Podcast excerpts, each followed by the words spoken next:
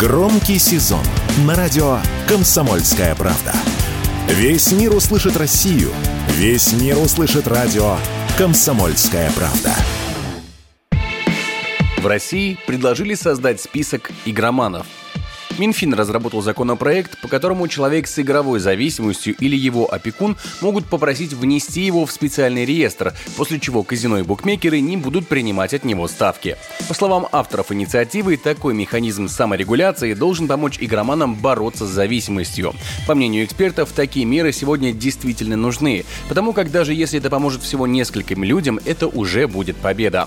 Об этом радио «Комсомольская правда» рассказал кандидат психологических наук, руководитель лаборатории психологии здоровья Национального медицинского исследовательского центра терапии профилактической медицины Минздрава России Михаил Хорс.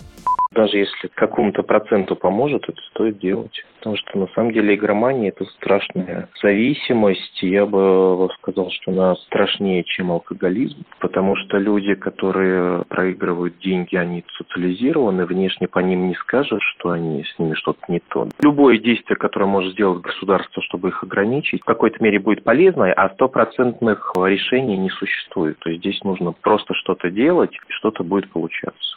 По заверениям создателей законопроекта, разглашать перечень игроманов каким-либо образом будет запрещено, а бесперебойный доступ к нему будут иметь только организаторы азартных игр. Однако эксперты уверены, что такой список может наоборот сыграть против тех, кто хочет оградить себя от казино и букмекеров. Таким мнением с нами поделился генеральный директор компании «Интернет-розыск» Игорь Бедоров. Такой список, безусловно, вызывает и будет вызывать огромный интерес со стороны представителей как раз азартных игр и других форм так называемой лидогенерации, создания потока из потенциальных клиентов. Потому что зависимые от игромании люди, это, конечно, очень серьезно, и с ними игорной индустрии было бы здорово поработать. То есть получится, что ситуация не то, что была на пользу людям, которые хотят слезть с иглы зависимости от игр, но скорее наоборот. Они будут собраны в единый массив, этот массив целенаправленно будет обрабатываться именно в целях вовлечения, чтобы они, не, дай бог, не слезли с этого, а определенные люди продолжали зарабатывать на этом деньги. Идея ввести механизм самоограничения в сфере азартных игр далеко не нова. Впервые в Минфине заговорили об этом в 2018 году.